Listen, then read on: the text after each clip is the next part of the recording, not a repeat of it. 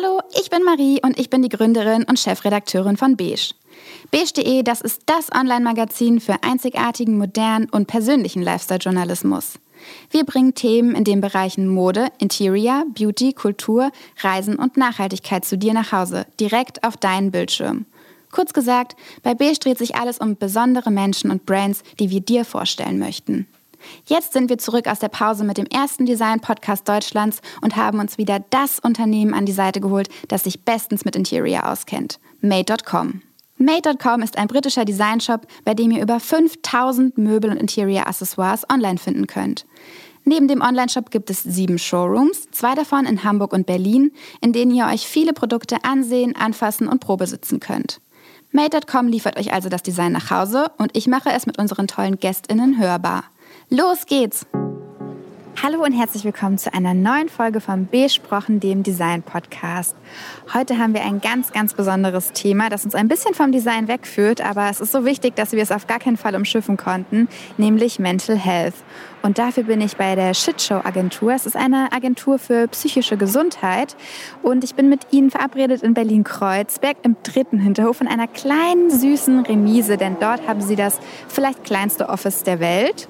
Aber davon lassen wir uns nicht abschrecken. Und wir gehen jetzt mal zusammen rein und schauen, was Sie uns so erzählen können über FOMO, jetzt gerade, wo alle Sachen wieder aufmachen. Aber vielleicht auch über Mental Health im Homeoffice. Ich bin schon ganz gespannt und wir hören uns gleich.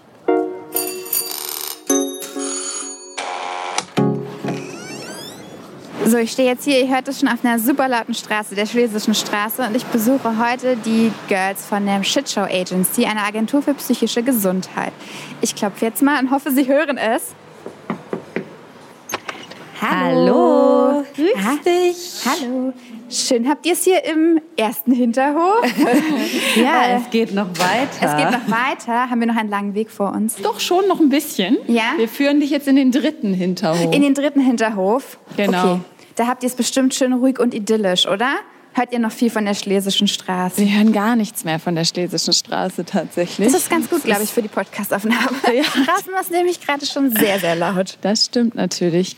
Aber ja, wir haben da eine kleine rote Remise, zu der wir dich jetzt hinführen. Oh, das klingt ja romantisch. Irgendwie schon, oder? Wisst ihr denn mehr über den Ort, wo ihr sitzt? Also, das ist ja ein Fabrikgebäude aus Backstein mit großen Industriefenstern und noch sehe ich nicht eure Remise.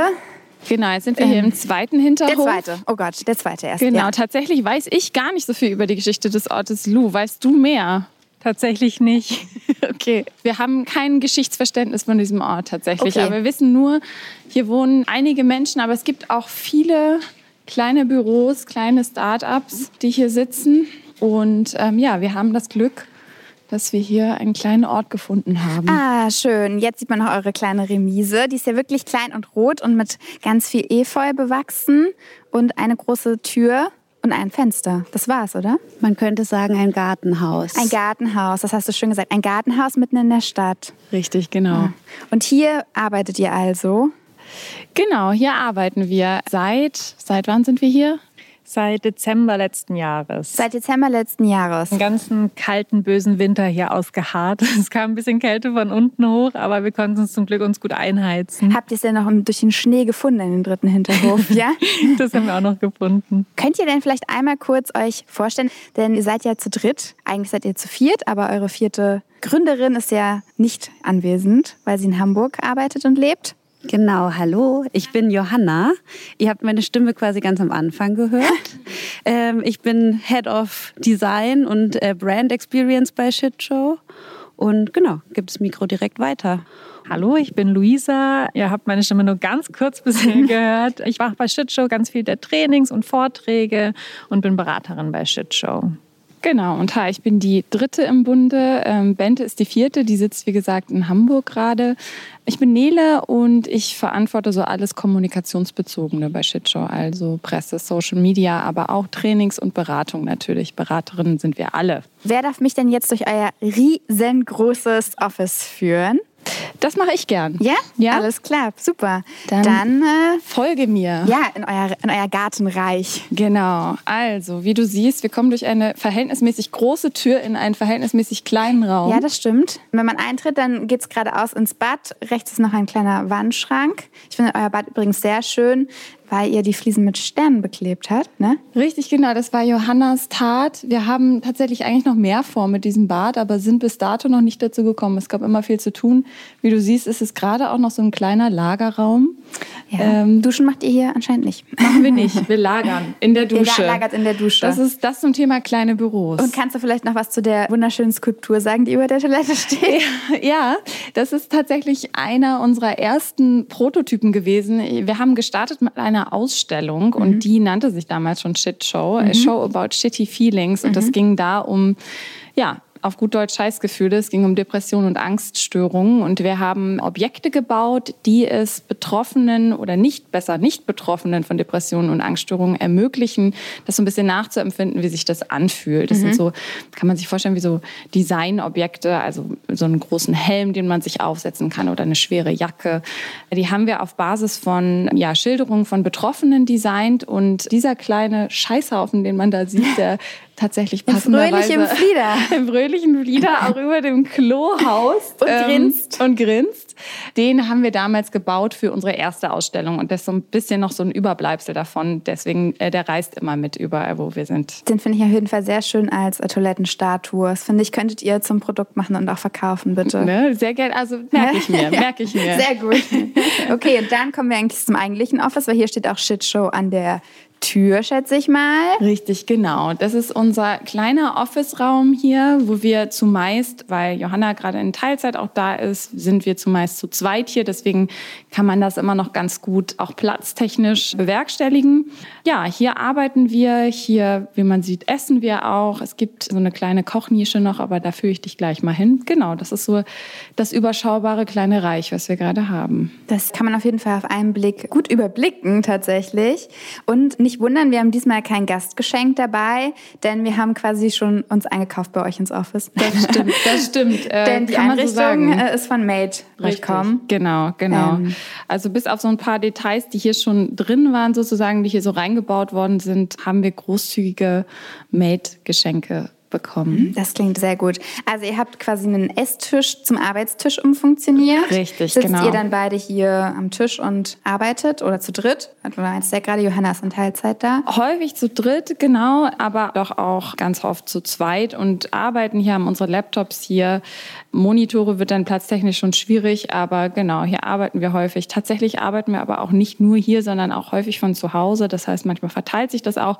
Und wenn wir Online-Trainings haben, dann gibt es hier so ein Pult, was wir noch so aufbauen mit einem Bildschirm, wo wir dann eben auch teilweise so Online-Workshops halten. Dann staged ihr quasi dann die Bühne. Dann stagen wir die Bühne, genau. Ah, also habt ihr keine Kundentermine, wo Kunden euch hier besuchen kommen in genau, einem kleinen nee. Paradies? Bis jetzt noch nicht. Das hat jetzt auch in Corona-Zeit war es eben so, wir haben angefangen von zu Hause zu arbeiten, sind dann hier hingezogen und dann hat sich das langsam alles ein bisschen vergrößert, aber bis jetzt keine Kundentermine, was natürlich auch der Pandemie geschuldet war mm. auf eine Art und Weise. Genau. Und ihr habt hier noch ein weißes Sideboard stehen und eine große Magnettafel. Richtig. Was passiert an der Magnettafel? Ah, da passieren super wichtige Sachen natürlich. Nein, wir äh, manchmal schreiben wir so ein bisschen strategische Geschichten auf. Wir nutzen das auch so ein bisschen als Meta-Planwand, um Post-its äh, dran zu kleben. Nicht viel Spektakuläres, um ehrlich zu sein. Okay. Und eigentlich wird das halbe Office von einer Büropflanze eingenommen. Ja. ja, ich glaube, wir waren sehr mutig, was diese Pflanze anging, weil wir dachten, okay, dann ähm, wir brauchen irgendwas Grünes, aber wir nennen, sie heißt Eva. Ich weiß nicht, warum sie Eva heißt. Sie, sie heißt einen Namen. Eva? Ja, sie heißt Eva. Und sie heißt mittlerweile auch fette Eva, weil sie sich tatsächlich auch so ein bisschen wohlfühlt hier und sehr auswuchert und auswächst. Auf jeden Fall mag sie es hier anscheinend. Sie wird immer größer. Und, und ihr habt sie auch relativ schlicht gehalten. Ne? Also es ist ein Plakat an der äh, Wand. Genau. Was, was sagt der Spruch aus? Crybabies of the World Unite war mal so ein Spruch, den wir auch ganz zu Anfang mal getextet haben, auch für die Ausstellung. Es ist so ein bisschen so ein Hint auf die Tatsache, dass alle Menschen, die sich vielleicht als emotional oder nah am Wasser gebaut bezeichnen oder vielleicht teilweise nicht so richtig wissen, wohin mit ihren Gefühlen, sich doch zusammentun sollen. Und das mhm. ist ja so ein mhm. bisschen auch der Gedanke hinter Shitshow, dass man Emotionen und die Psyche und tatsächlich auch sowas wie ja, mentale Belastung, Erkrankung zum Thema macht. Mhm. Spannend. Wollen wir dann mal in deine kleine oder in eure kleine Küche gehen. Sehr, sehr gerne. Der Weg ist weit. Wir Ja. sind schon da. Wir, wir, sind, tatsächlich schon da, genau. Mit einer kleinen Schiebetür abgetrennt. Weißt du, wie viel Quadratmeter hat euer Büro? Oh, ich bin immer sehr, sehr schlecht in diesen Quadratmeterbemessungen. Ich glaube äh, 15, 16 Ja. oder weniger sogar. Sag du mal. Ich glaube, ich würde fast sagen, ja, auch so 16, 17 eher. Irgendwie so, ne? Es ist auf jeden Fall klein. Ich, Super hell ist es jetzt ehrlich gesagt auch nicht, muss man dazu sagen. es wird immer besser. Es klingt ist total winzig, sexy es eigentlich. Ist dunkel, genau. Das liegt ja vielleicht auch an der äh, Bewachsung, die jetzt im es, genau, Sommer da ist, oder? Es liegt aber auch an der Tageszeit tatsächlich. Also am Nachmittag wandert die Sonne hier so rum und scheint hier tatsächlich auch rein. Aber man muss ehrlicherweise sagen, es ist natürlich auch Erdgeschoss und dadurch ja auch nicht sonderlich hell. Dadurch, dass es eben auch im Innenhof ist, kommt nicht so viel Sonne rein. Und im Winter haben wir tatsächlich auch ein bisschen gefroren hier. Also man merkt, Ihr seid richtig wir sind, happy wir sind einfach happy mit diesem Büro.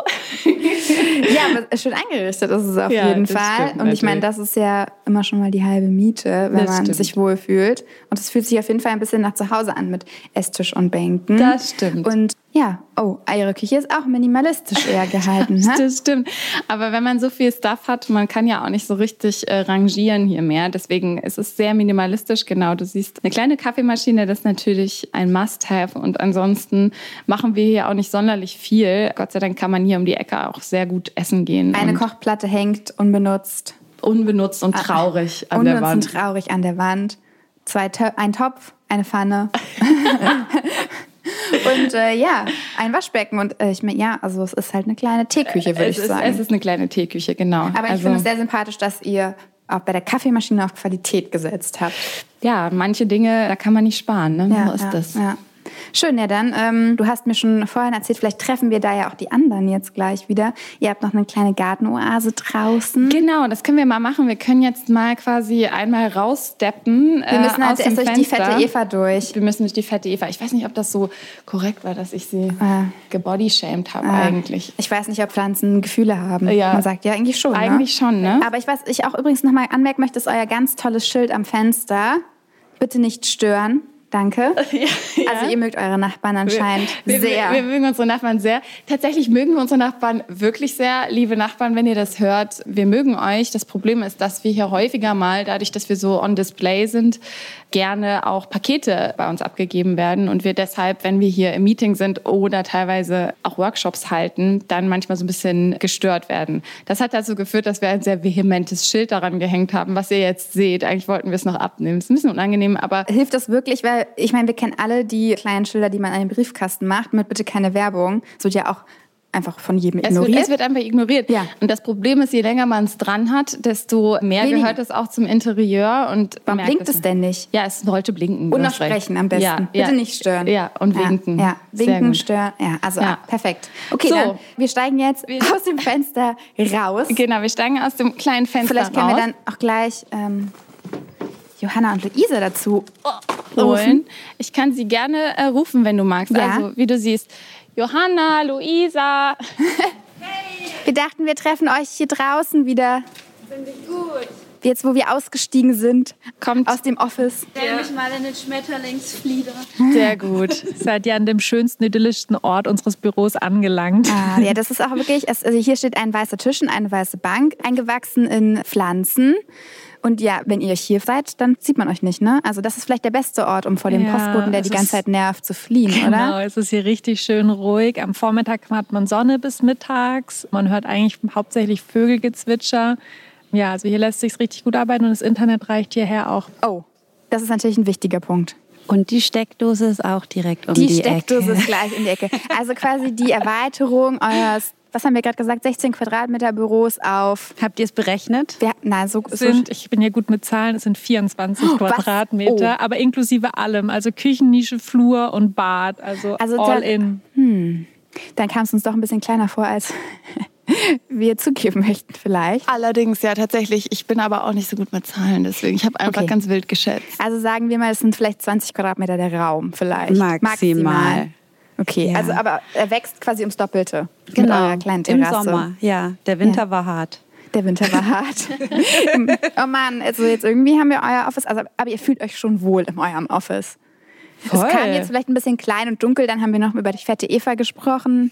Oh Also, nein. Ja. Aber ich finde, die fette Eva, da geht's ja jetzt richtig gut, oder? Wir haben die ja jetzt aufgepäppelt. Die ist auf jeden Fall eine Pflanze, die braucht nicht so viel Licht, oder? Ja, das ist eine Pflanze, die braucht nicht so viel Licht. Die braucht halt vor allem Platz, was in einem kleinen Büro suboptimal ist, aber die macht die Luft frisch. Ah. Das ist so eine luftreinigende Pflanze. Oh, Ähm, genau. der Dyson unter den Pflanzen.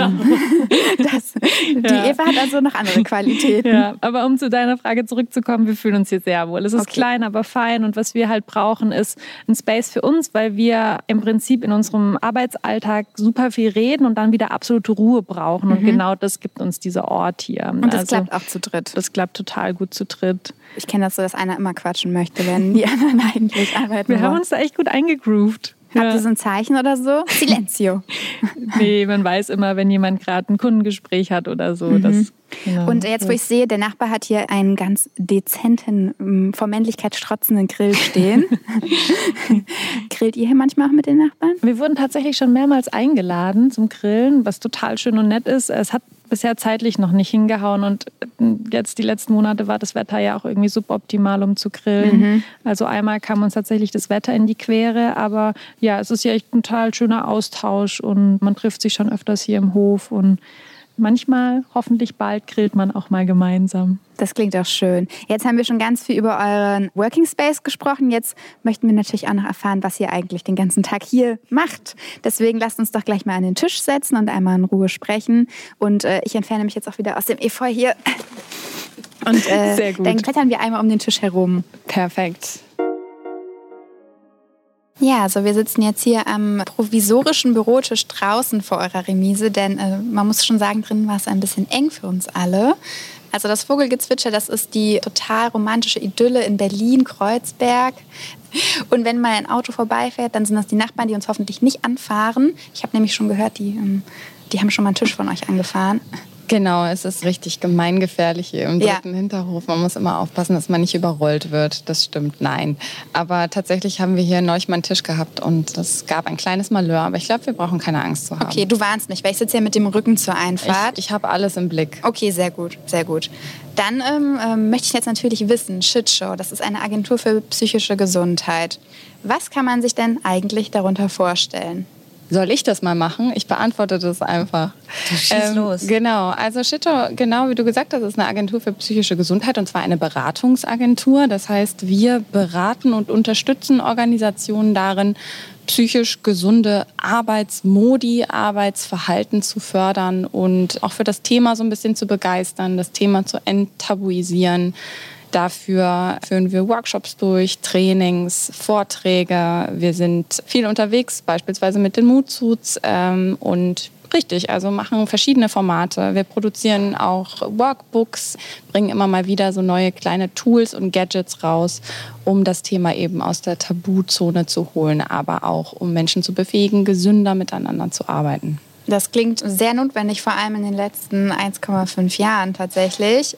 Habt ihr da gemerkt, dass ihr eine große Anfrage habt? Also ich habe schon gehört, wenn ihr seid sehr busy. Ihr seid sehr, sehr busy. Es war auch schwierig, glaube ich, diesen Termin äh, zu finden. Deswegen vermute ich schon, dass es stimmt, dass ihr sehr beschäftigt seid. Ja, ich glaube, die letzten 15 Monate oder 17 Monate waren für ziemlich jeden und jede ziemlich herausfordernd auf psychischer Ebene. Und sowohl auf gesellschaftlicher als auch im Arbeitskontext ist einfach mehr Bewusstsein für die Psyche und für die Gesundheit der Psyche entstanden. Und dementsprechend werden wir auch mehr angefragt.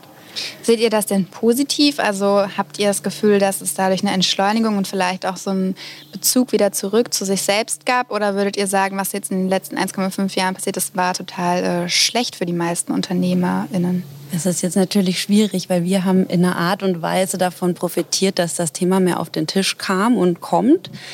Und das ist total schön, weil wir das Gefühl haben, wir können ganz woanders ansetzen. Also wir müssen jetzt nicht mehr psychische Gesundheit erstmal irgendwie auf den Tisch packen und sagen, guckt mal, warum das wichtig ist, sondern das verstehen jetzt richtig viele.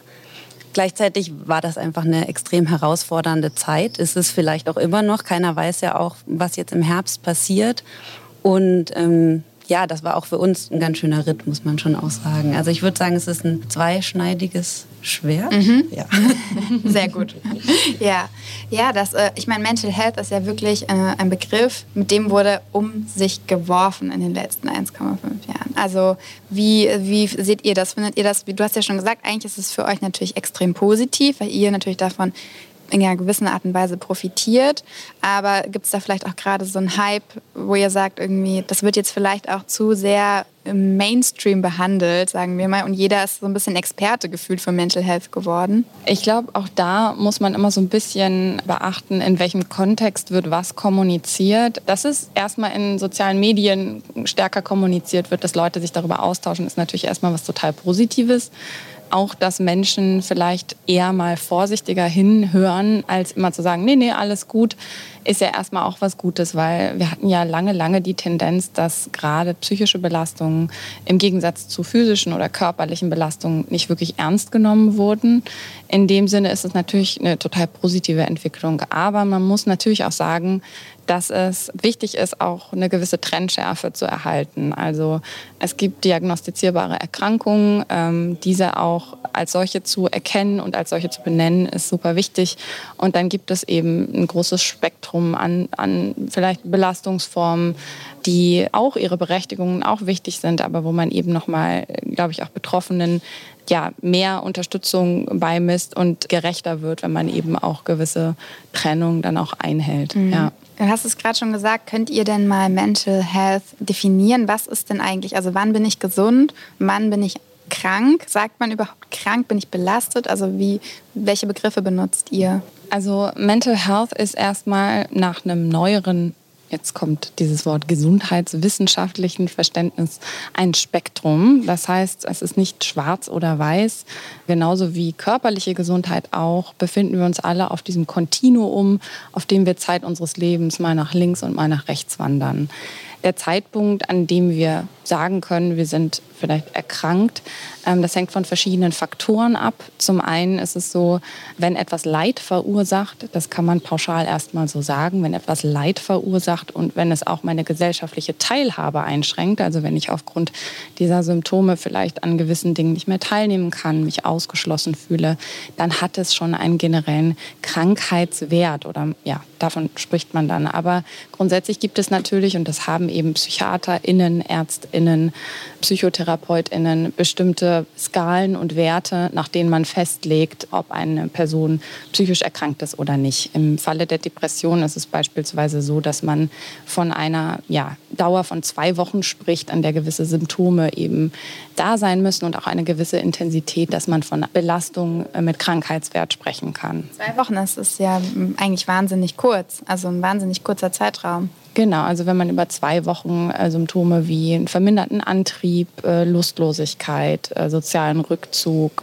Verzweiflungsgefühle hat, dann kann man schon von einer leichten depressiven Episode sprechen. Aber man sieht da auch immer ganz schön, solche Grenzen und solche Skalen werden auch ähm, im medizinischen Diskurs eben auch immer wieder neu verhandelt. Also es ist nichts, was jetzt in Stein gemeißelt ist, sondern da wird immer wieder diskutiert, siehe die Burnout-Debatte was ist Burnout, was ist gesund, was ist krank. Das ist tatsächlich nicht so einfach zu messen, weil wir können unsere Psyche nicht anhand von Blutwerten oder unserem Puls messen. Und wir sagen da auch immer gerne, dass man auch noch mal ganz kurz zurückdenken kann, wenn man das letzte Mal selber erkrankt war. Und zwar jetzt gar nicht psychisch, sondern wenn man irgendwie eine Grippe hatte oder eine Erkältung.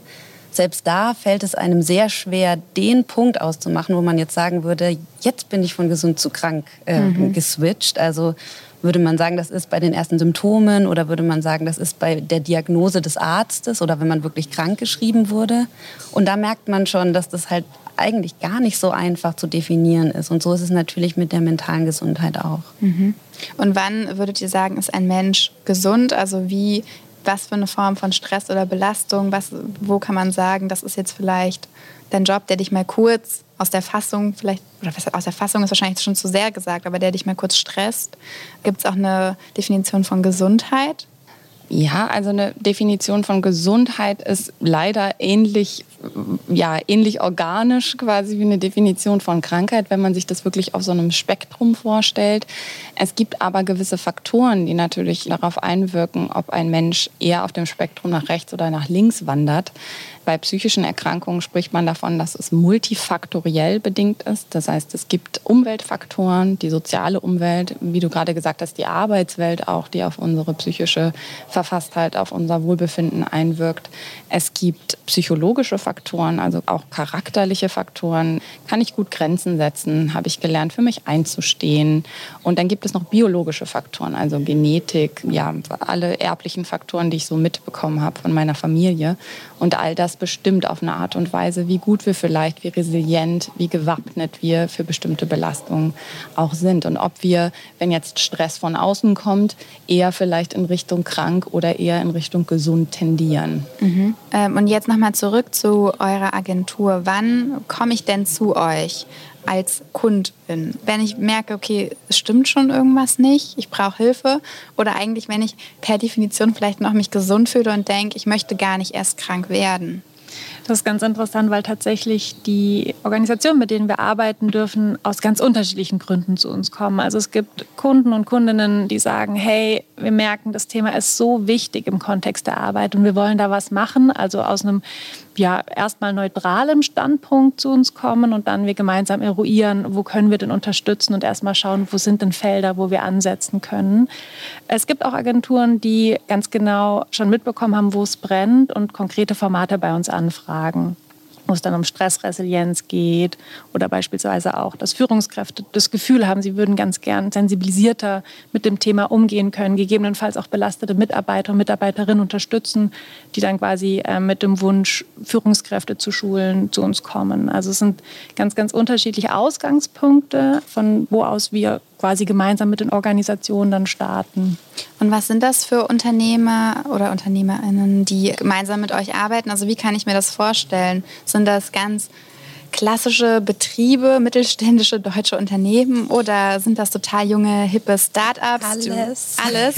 Als wir mit der Shitshow gestartet haben, dachten wir so, ja, vom Cultural Fit her, Shitshow, Agentur für psychische Gesundheit, wir sind bunt und poppig. Die ersten, die bei uns anklopfen, sind wahrscheinlich junge Startups. Mhm. Aber tatsächlich waren es erstmal große, tradierte Unternehmen, mit denen wir zusammengearbeitet haben, wo wir die Ausstellung hingeschickt haben zu Gesundheitstagen, wo wir auf großen Bühnen Vorträge halten durften und jetzt auch mit vielen jungen Unternehmen arbeiten aber wir haben echt vom Startup bis hin zum tradierten Großunternehmen, bis hin zum mittelständischen Familienbetrieb eigentlich alles im Portfolio, was total schön ist, weil wir so immer wieder mit ganz unterschiedlichen Organisationskulturen zusammenarbeiten dürfen und ja, da immer wieder ganz unterschiedliche Sachen erleben. Und wie kommen die auf euch zu? Wie kann ich mir jetzt vorstellen, dass ein Familienunternehmen, vielleicht auch in der Mitte von Deutschland, wie finden die die Shitshow?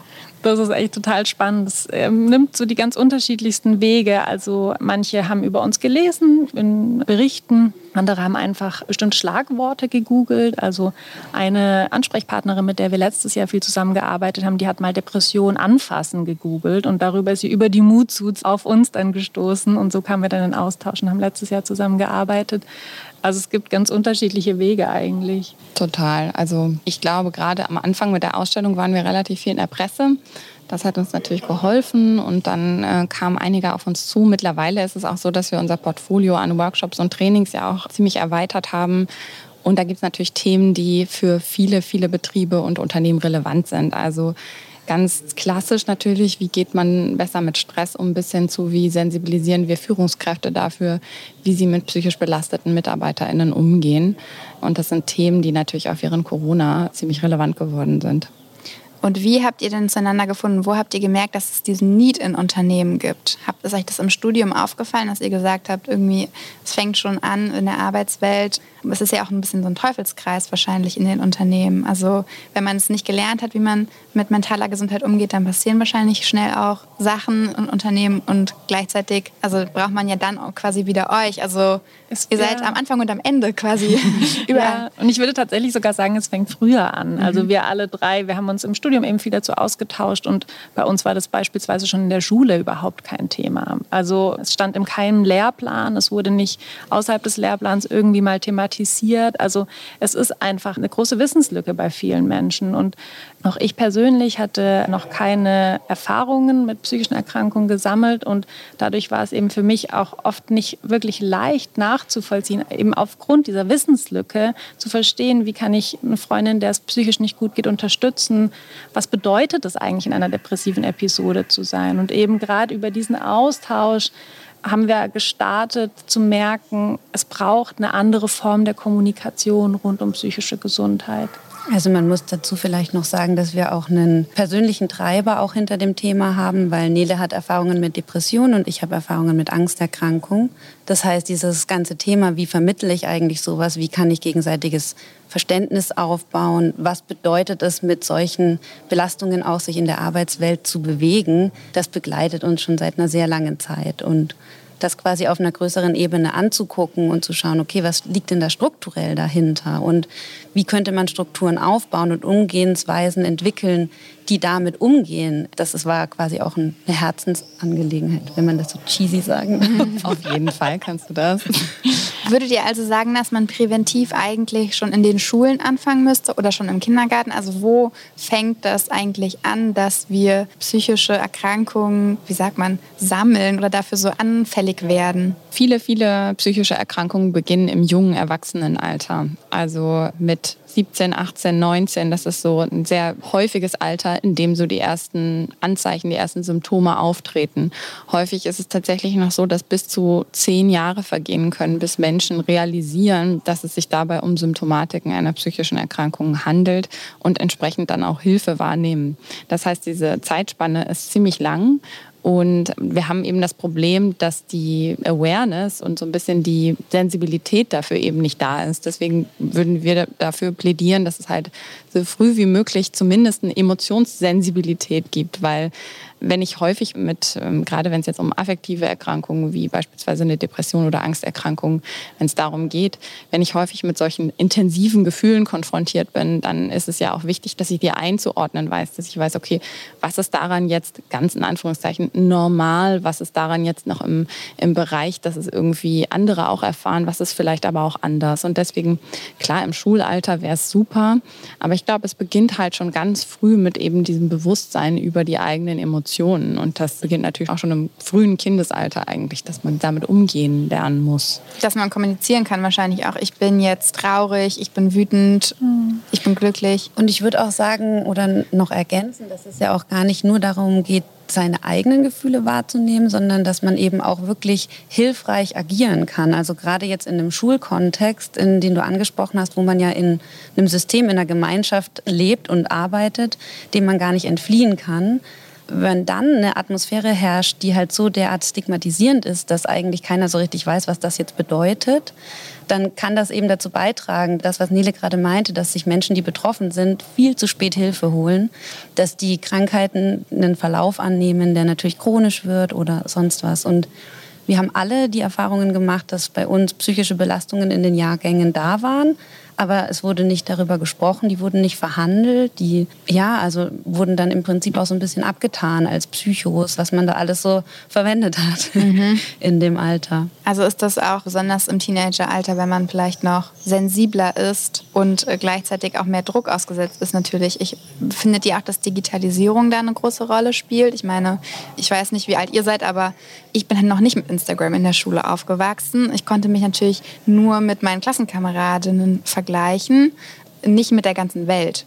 Das hat ja dann später angefangen. Würdet ihr sagen, dass das auch so ein bisschen Fluch ist? Oder würdet ihr sagen, eigentlich ist es Segen, weil Jugendliche können sich natürlich gerade auch extrem empowern und verbinden mit anderen Gleichgesinnten? Ja, da haben wir es wieder. Es sind natürlich beide Seiten irgendwie. Ne? Also es ist auf jeden Fall ein großer Druck, der dadurch entsteht. Was wir auch so merken. Ich persönlich habe eine kleine Halbschwester, die ist 16 und die fällt natürlich total in die Gen Z und ist äh, entsprechend auch mit allem aufgewachsen, was es da draußen so an sozialen Medien und Interaktionsmöglichkeiten gibt. Und das merkt man schon, dass da ein hoher Druck ist und auch vielleicht so ein bisschen so dieser ja, dieser Druck, sich eben vergleichen zu müssen und auch ähm, erstmal filtern lernen zu müssen, ist natürlich auch ein Lernprozess, der über die Generationen sicherlich auch noch mal stärker wird. Aber gerade jetzt in der Krise hat man wie wir finden, auch gemerkt, dass es eben ein ganz großer Segen ist, sich eben darüber auch verbinden zu können und Communities zu finden. Also, und das eben nicht nur im Bereich Mental Health als großes Ganzes, sondern auch nochmal natürlich sehr differenziert und fein in Bezug auf bestimmte Belastungs- oder Erkrankungsformen. Da gibt es eben alle möglichen Gruppen, denen man sich auch anschließen kann, was natürlich auch großartig ist. Ich meine, ihr macht das ja selber auch auf eurem Instagram-Channel auf eine sehr witzige Art und Weise und vor allem sehr ehrlich. Ihr nehmt ja eigentlich kein Blatt vor den Mund. Das ist ja auch eure Tonalität. Habt ihr euch das extra so ausgesucht, dass ihr sagt, schwierige Themen witzig zu verkaufen ist natürlich immer, also Humor ist immer ein guter Zugang wahrscheinlich, oder? Ich würde sagen, dass wir da viel auch mit Bauchgefühl rangegangen sind und die Ausgangslage war natürlich, dass es eine Zeit gab, wo das Thema immer so schwarz-weiß verhandelt wurde, immer sehr traurig. Und das ist natürlich dem geschuldet, dass die Erfahrung, eine psychische Erkrankung zu haben, auch wirklich so sich anfühlt. Das heißt, es ist eine sehr deskriptive Verhandlung gesellschaftlich, was total verständlich ist. Gleichzeitig ist es natürlich schwierig, wenn man damit eigentlich ein Thema positioniert gesellschaftlich. Und das war eigentlich so ein bisschen der Ansatz, den wir gefahren sind, dass wir geguckt haben, okay, es ist ja nicht nur traurig, sondern auch wir haben diese Momente, wo man rückblickend sich denkt, vor was hatte ich denn da jetzt bitte Angst oder was zur Hölle war da los und darüber lachen können und das hilft auch. Und uns war es ein Anliegen, das Thema im Prinzip in die Mitte zu holen und ganz neu zu bespielen und damit halt auch so ein bisschen Spaß in Anführungszeichen zu machen. Mhm. Und den Leuten irgendwie zu zeigen, hey, darüber sich auszutauschen, das ist nicht nur grausam und furchtbar und schwarz-weiß und zieht Energie, sondern das kann auch was Verbindendes sein, das kann auch was Spielerisches sein und auch das funktioniert. Ich wollte dazu anschließen, dass wir letztendlich die Tonalität, die gerade besprochen wurde, dass wir die auch versuchen im Rahmen unserer Formate, mit denen wir in die Firmen gehen, fortzusetzen. Das heißt, wenn wir Vorträge halten, dann versuchen wir die auch niederschwellig zu gestalten, nahbar zu gestalten, sodass Leute auch Lust haben, sich mit dem Thema auseinanderzusetzen und die die Hemmschwelle so ein bisschen runtergesetzt wird. Es ist ja wahrscheinlich auch ein schwieriges Thema, wenn man in einer großen Firma arbeitet. Da zuzugeben, dass es einem vielleicht nicht gut geht, ist ja auch einfach Schwäche eingestehen. Also wie macht ihr das? Wie macht ihr das, dass die Menschen sich öffnen in einem beruflichen Kontext? Das finde ich wahnsinnig spannend.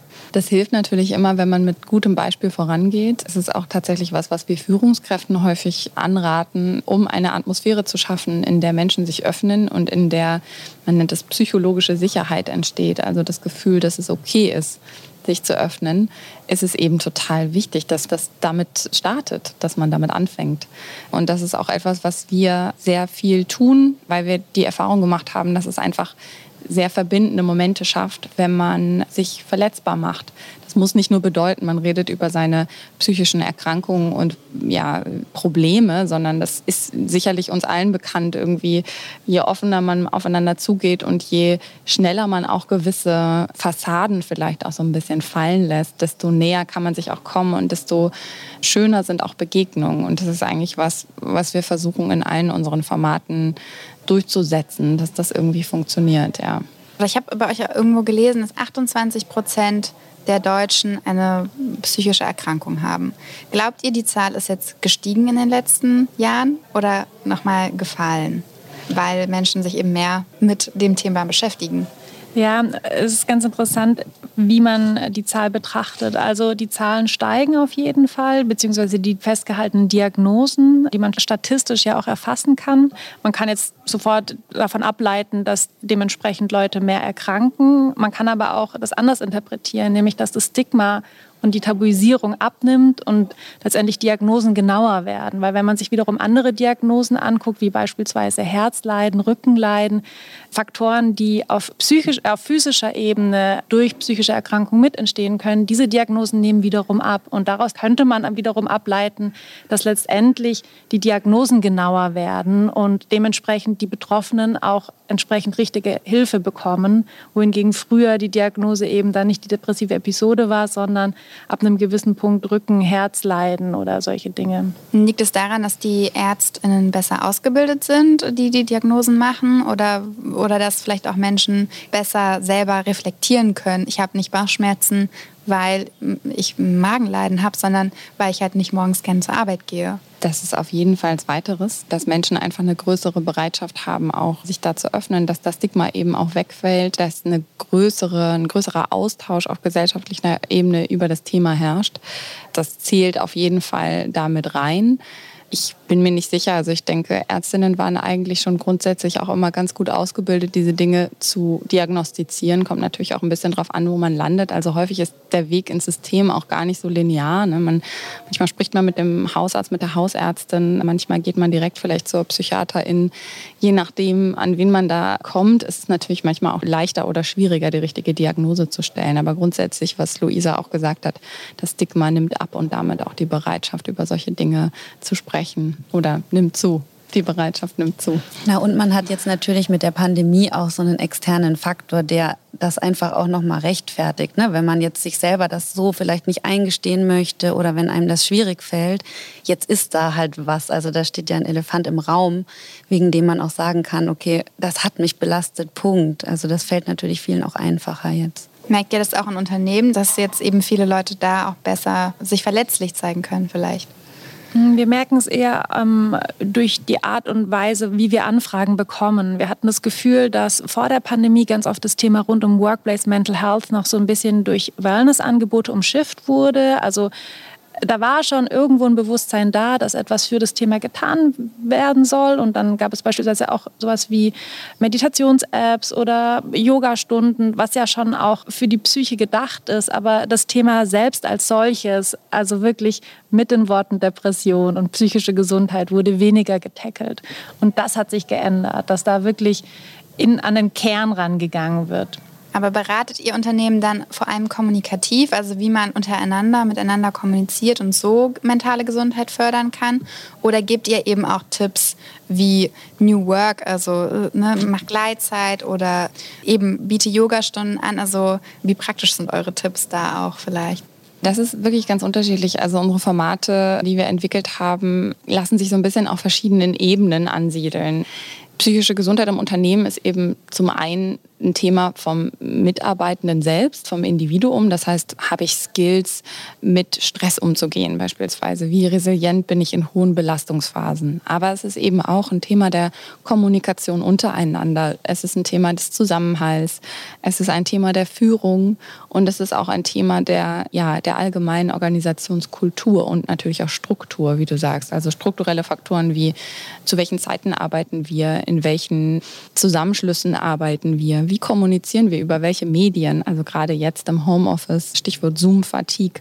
Wir haben ja ganz, ganz viel erlebt, wie auch digitale Medien beispielsweise unsere, ja, unser Wohlbefinden beeinflussen können. Und entsprechend bieten wir da auch unterschiedliche Formate und Ansätze an. Wir versuchen das große Ganze im Blick zu behalten. Jetzt gerade ganz neu ist für uns das Thema Führung. Da gehen wir gerade ganz stark rein, weil wir in unserer Arbeit auch immer wieder gemerkt haben, wie wichtig Führungskräfte als Schlüsselfiguren eigentlich sind, um eben bestimmte Wege zu öffnen, um Leute in Hilfe zu bringen, aber auch um ein Arbeitsklima zu schaffen, in dem man gut zusammenarbeiten kann.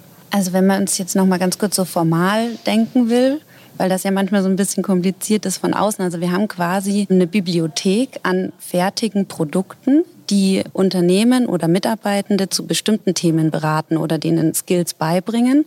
Und die bewegen sich eben auf diesen unterschiedlichen Interventionsebenen. Also entweder auf dem Individuum, wie Nele schon gesagt hat, oder es geht ums Team, oder es geht um Führung, oder es geht um die ganze Organisation. Und die gibt's quasi wie so von der Stange, sagen wir manchmal. Wir passen die aber auch super gerne an, weil dann trotzdem die Unternehmen sind so unterschiedlich und haben nochmal ganz unterschiedliche Ausgangspunkte auch, haben vielleicht schon mal das eine Modell schon mal gesehen oder braucht nochmal mehr Beratung in dem, in dem anderen Aspekt. Das heißt, das sind quasi so die fertigen Formate und darüber hinaus machen wir aber natürlich auch Beratung. Das heißt, Unternehmen holen uns rein und sagen, hey, wir wollen mit euch einmal angucken, was sind denn eigentlich so unsere Pain Points, also die Negativtreiber die vielleicht hier Menschen belasten, die bei uns arbeiten. Und dann schauen wir uns mit denen das an, machen vielleicht auch eine Gefährdungsbeurteilung, eine PGB und dann kann daraufhin wieder Maßnahmen entwickelt werden. Genau, das ist so, das, das nochmal formal das große Spektrum der Shitshow. Mhm. Mhm. Und was mache ich denn jetzt, wenn ich merke, mir geht es nicht gut, ich bin vielleicht überfordert? Wie teile ich mich am besten mit meinem Chef oder meiner Führungskraft oder wie, wie gehe ich das an? Was ist der erste Schritt? Tatsächlich gibt es da leider keine One-Size-Fits-All-Lösung. Mhm. Es hängt ganz, ganz stark davon ab, in welchem Unternehmenskontext du dich bewegst. Also wenn du das Gefühl hast, dass die Öffnung im Unternehmenskontext dazu führen könnte, dass dir vielleicht weniger zugetraut wird, dass das nicht auf Akzeptanz stößt, dann würden wir nicht sagen, dass du dich rückhaltslos öffnen solltest, sondern es eben ganz extrem von dem Unternehmenskontext und eben auch der psychologischen Sicherheit, die Nele vorhin schon angesprochen hat, abhängt. Und dementsprechend aber, wenn man das Gefühl hat, dass da in innerhalb des Unternehmens eine gewisse Akzeptanz herrscht und es auch bestimmte Bezugspersonen im Unternehmen gibt, wo ich ein gutes Gefühl habe, mich denen zu öffnen, dann sind das gute erste Adressen. Also beispielsweise gibt es einen Betriebsarzt, an den ich mich wenden kann. Oder eben ist meine direkte Vorgesetzte eine Vertrauensperson für mich. Manchmal ist auch HR ein guter Anlaufpunkt. Ich glaube, gerade für Betroffene ist es wichtig, dass man dem Gegenüber eben wirklich vertrauen kann und dass man sich vielleicht auch erstmal im kleinen Kreis einer Kollegin öffnet auf Teamebene und sagt, du, pass mal auf und vielleicht auch gemeinsam berät, was können denn jetzt in unserem Fall, in unserer Organisation nächste Schritte sein, anstelle vielleicht direkt, ja, das eben, wie Luisa sagt, ungeachtet dessen, wie es bei mir aussieht, direkt an die Führungskraft zu tragen. Merkt ihr denn auch, dass das ein Generationsthema ist? Weil ich stelle mir es relativ schwierig vor, in einem klassischen mittelständischen Unternehmen, wo vielleicht die Führungskraft auch sagen wir mal 50 ist, da sind ja auch Worte wie Work-Life-Balance, werden ja auch ganz schnell, äh, ja, ihr seid eine Generation, ihr könnt nicht mehr richtig arbeiten. Oder wenn man alle zwei Jahre den Job wechselt, ne, da clashen ja zwei Generationen aufeinander, die Arbeiten ganz anders gelernt und auch aufgenommen haben und die jetzt auch ganz andere Ziele im Leben verfolgen. Habt ihr auch Führungskräfte, die sagen so, oh nee, das, also das mir jetzt, also einfach mal zusammenreißen und hier durchziehen. Ich arbeite auch schon seit 30 Jahren hier im Unternehmen. Oder merkt ihr, dass da jetzt auch bei vielleicht älteren Führungskräften ein bisschen mehr angekommen ist, dass halt alles doch eine wichtige Rolle spielt? Also ich habe das Gefühl, es kommt total auf die Kultur des Unternehmens an. Mhm. Vielleicht widersprichst du mir auch gleich, Lou. Ich habe nicht das Gefühl, dass es eine, eine, Sache des Alters ist. Wir haben Führungskräfte miterlebt, die sind genau in dem Alter, das du beschrieben hast, und die sind spitze. Die wollen unbedingt was verändern für ihre Mitarbeitenden. Die haben genau diese Sachen, Work-Life-Balance und so auf dem Schirm. Die haben sich fortgebildet nebenbei. Von daher würde ich das jetzt tatsächlich erstmal gar nicht so unterschreiben. Aber es gibt natürlich auch diese Einstellungen oder diese Problemstellung, von der du gerade gesprochen hast. Ich glaube, es kommt eher sehr stark auf den Unternehmenskontext an. Total. Und ich glaube auch so ein bisschen, wir reden auch häufig über den eigenen Leistungsethos oder Leistungsanspruch, den man irgendwie hat. Und das ist natürlich auch eine ganz individuelle, auch eine Sozialisationsfrage. Wie bin ich aufgewachsen? Mit welchen Werten bin ich groß geworden? Ist Schwäche etwas, was ich mir zutrauen und zugestehen kann? Oder ist es eher etwas, was, ja, was nicht, nicht da sein darf? Insofern volle Zustimmung auch, ja. Ja, ich wollte dir auch nicht widersprechen, sondern auch von meiner Seite volle Zustimmung. Und auch da, glaube ich, wieder hat die Pandemie so belastend sie für so viele Menschen war, auch was kleines Positives bewirkt, weil eben Menschen, die vielleicht so ein bisschen die Haltung hatten, die du gerade skizziert hast, nämlich ich bin total resilient, jetzt mal Arschbacken zusammenkneifen oder so und reiß dich mal zusammen und dann geht's wieder, dass die vielleicht auch in den letzten eineinhalb Jahren irgendwie herausgefordert waren, da jetzt irgendwie eine höhere Akzeptanz, eine höhere Sensibilität und auch empathischer mit der Thematik und mit betroffenen Personen umgehen. Du hast gerade schon mal gesagt, es gibt nicht so den einen Weg, wenn man merkt, es geht einem nicht gut, das jemand mitzuteilen. Was macht ihr denn alle persönlich, wenn ihr merkt, ihr seid gestresst, ihr merkt, es geht gerade vielleicht in eine Richtung, die nicht mehr so gesund ist? Wir haben tatsächlich so ein paar Sachen bei uns strukturell implementiert, um von vornherein immer auf einer regelmäßigen Basis dem ganzen Raum zu geben. Wir arbeiten viel mit Check-ins. Wir haben jeden Morgen unseren Shit-Check. Das ist eine automatisierte Abfrage auf Slack, wo wir quasi auf einer Skala von 1 bis 5 anhand der Emoji-Shit-Kackehaufen unsere Stimmung ranken. 1 bedeutet, mir geht's super und 5 Kackehaufen bedeutet, mir geht's auf gut Deutsch beschissen. Und das machen wir jeden Morgen um 10 und ist für uns immer schon mal ein ganz guter Einstieg in den Tag, um zu gucken, wie steht es um die Stimmung unserer Kolleginnen. Und wenn jetzt beispielsweise eine drei und mehr Kackehaufen angeklickt hat, dann fragen wir auf jeden Fall immer nach, können wir dich unterstützen? Woran liegt es? Ich hatte beispielsweise letzte Woche eine extrem stressige Woche und mir ging es auch nicht so gut und hatte dann öfters drei oder vier Kackehaufen, dass ich dann direkt das kontextualisiert habe und auch quasi da in dem Moment fähig war, das zu formulieren, was ich gerade mir wünsche. Manchmal ist es aber auch so, dass dann quasi von den anderen die Hand ausgestreckt wird und gefragt wird, was brauchst du, wie können wir dich unterstützen? Es klingt natürlich immer so ein bisschen albern in dieser Abfrage, aber tatsächlich der Grundsatz dahinter ist natürlich einfach, dass man eine Regelmäßigkeit drin hat und dass man es irgendwie strukturell implementiert. Aber sonst sind wir auch einfach sehr, sehr viel im Austausch auch miteinander tagsüber. Ja.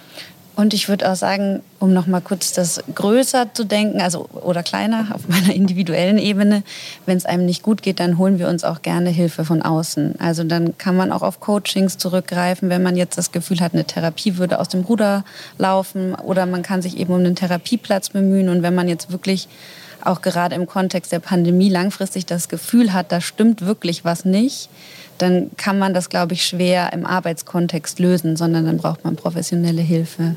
Nur um es noch einmal mhm. Sehr gut. Jetzt ist es ja auch gerade 10. Könnt ihr vielleicht einmal kurz äh, euer Ranking durchgeben? Aha, sehr gut. Sehr guter Übergang. Ähm, klar, wir machen das jetzt kurz. Mhm. Ein kurzer Shitshow, Shitcheck. Ja. ja. Ich fange jetzt an. Ich würde sagen drei. Wir haben den ja auch noch so ein bisschen abgeändert nach so Energieleveln. Ich würde sagen heute drei, weil es so ein bisschen, äh, so ein bisschen müde, früh aufgestanden. Aber es ist eigentlich ganz gut, stimmungstechnisch gut. Und bei dir so? Ich nehme heute zwei. Ich habe heute einen guten Tag. Ja. Und ich bin genau dazwischen. Ich habe heute 2,5. Ich bin auch ziemlich müde wie Nele. Ich hatte heute eine kurze Nacht. Aber ich fahre heute Nachmittag in die Berge. Also ich habe quasi den Urlaub direkt vor der Tür und dementsprechend geht es mir ganz gut. Aber ja. zweieinhalb kann man eigentlich nicht anklicken. Ich, ich kriege dann immer zwei und drei. Na gut. also es ist geschummelt. Es ist geschummelt, muss man schon sagen. Man kann quasi nochmal den Shitcheck hacken. Habt ihr denn sonst noch irgendwelche Tools? Ich glaube, ich habe auch gelesen, dass ihr zum Beispiel bei Social Media euch bestimmte Zeiten zuteilt, also Öffnungszeiten einfach habt. Habt ihr noch mehr, ich möchte alles von euch lernen, habt ihr noch mehr von solchen Rankings? Wir haben kein, also Rankings, wir haben noch so ein anderes Ranking, aber was wir jetzt gerade neu eingeführt haben, ist, weil wir selber gemerkt haben, dass es so ein bisschen aus dem Ruder läuft, sind so Meeting-Pufferzeiten, weil gerade wir jetzt gemerkt haben, okay, man stolpert so von einem Meeting ins andere. Das haben viele Unternehmen jetzt auch schon eingeführt und wir haben das so ein bisschen jetzt gerade noch mal strenger für uns auch gesetzt, weil wir gemerkt haben, okay, irgendwie gehen Pausen flöten und das darf nicht sein. Entsprechend haben wir immer vor dem Meeting, mussten wir noch mal eine Viertel Genau, also vor einem Meeting eine Viertelstunde und bevor wir ein digitales Format wie ein Training beispielsweise halten, eine halbe Stunde bis eine Stunde. Und jeden Mittag haben wir uns noch einen Mittagsblocker gesetzt, dass wir da quasi immer einmal am Tag mindestens ein bis zwei Stunden meetingfrei, screenfrei, im Idealfall arbeiten können. Und wie haltet ihr es mit den Arbeitszeiten? Seid ihr da ganz flexibel oder fangt ihr alle Punkt 10 an? Ja, wir unterscheiden uns in unseren Chronotypen äh, sehr. Das heißt, ich bin der absolute Early Bird und Jo, du bist so dazwischen. Dann komme ich. dann komme ich. Das heißt, ich bin oft schon ein bisschen früher im Büro, gehe dann aber auch mal früher. Also ich weiß nicht, ich glaube, traditionell würde man sagen, wir arbeiten in Gleitzeit. Mhm. Genau. Und wenn ihr jetzt einmal eine Utopie erspinnen dürftet, ihr dürftet jetzt alles an der Arbeitswelt ändern, was es gerade gibt, wie würde dann perfektes Arbeiten aussehen? Ja, zum einen gäbe es natürlich, und das ist wieder eher eine kulturelle Komponente, gäbe es natürlich eine größere Offenheit und einen größeren ja, Gesprächsraum darüber, wie es Menschen geht auf der Arbeit. Und Persönliches und Berufliches wären zwar getrennt, wenn man das gerne möchte und man hätte diese Grenze, aber man muss jetzt kein seelenloser Roboter werden, wenn man sich vor den Laptop sitzt. Das wäre so ein Aspekt, der uns wichtig ist.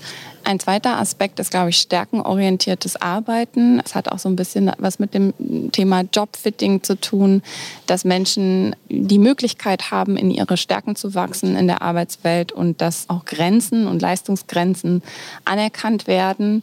Man spricht da ja auch irgendwie auf der Basis von Unternehmenskultur häufig davon, dass es äh, neurodiverse Menschen gibt. Also es gibt Menschen mit unterschiedlichen Bedürfnissen in Bezug Bezug auf, wie viel kann ich arbeiten, wann kann ich mich am besten konzentrieren, dass sowas möglichst individuell gelöst wird. Und ich glaube, man kann das alles sehr gut unter dem Stichwort menschzentriertes Arbeiten zusammenfassen. Ja, also dass sich der Mensch nicht komplett der Arbeit anpassen muss, sondern dass sich die Arbeit auch ein Stück weit den Bedürfnissen des Menschen anpasst. Es gibt da auch Studien dazu, dass die Arbeit eben nicht nur Negativtreiber für die psychische Gesundheit ist, sondern ganz umgekehrt, dass wenn man krank war, dass die Arbeit einem auch helfen kann, wieder gesund zu werden. Und da eigentlich mehr einen Blick dafür zu bekommen, okay, was ist denn das, was mir eigentlich die Energie gibt oder uns zusammen und wie können wir das gut moderieren, das mehr ins Zentrum zu rücken, das wäre schön. Nun sind wir ja auch ein Design-Podcast. Ihr habt ja ein Office. Also das heißt, ihr trennt Arbeitsleben von äh, Privatleben schon auch räumlich, oder? Ist das wichtig? Gerade sind ja auch viele Leute im Homeoffice auch da sind die Bedürfnisse ganz individuell. Bei uns hat es sich so ein bisschen zu einer 4-1-Regelung eingependelt. Also ich würde sagen, so circa einen Tag die Woche machen wir oft auch einen Homeoffice-Tag, dass man vielleicht äh, nebenher auch mal kurz eine Wäsche waschen kann oder so und es nicht alles nur am Wochenende machen muss.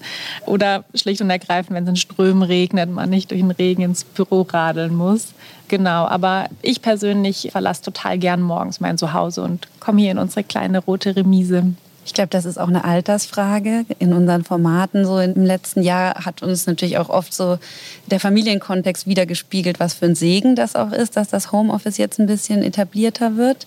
Für mich persönlich ist es super wichtig, Arbeit und Privatleben zu trennen. Ich brauche total diese Transition und mit dem Fahrrad nach Hause zu fahren und dann zu verstehen, okay, ich lasse das jetzt alles los, weil mir das eh schon schwer fällt. Aber ich glaube auch, es ist super individuell.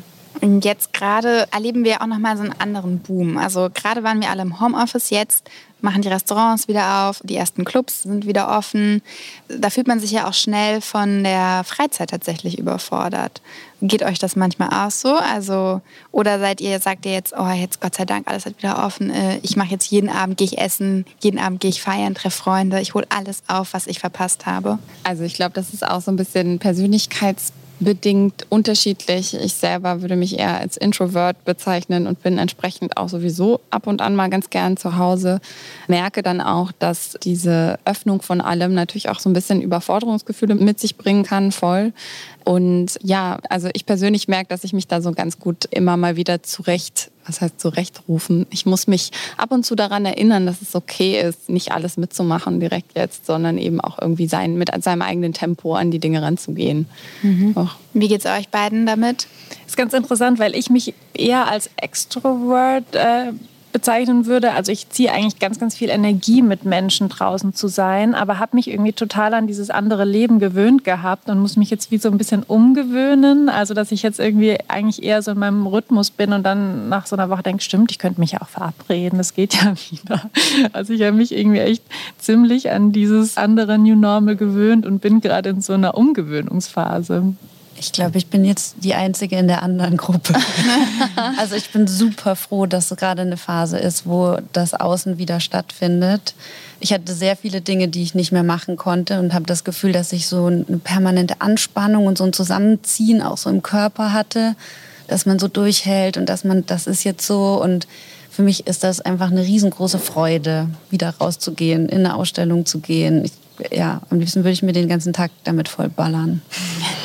Aber habt ihr Tipps, wie man da irgendwie jetzt so eine gute Balance finden kann, dass man sich nicht überfordert fühlt oder tatsächlich Nein sagen zu Freunden ist ja immer das Schwierigste eigentlich, oder? Ich weiß nicht, wie es euch geht, aber mir fällt das persönlich noch sehr schwer.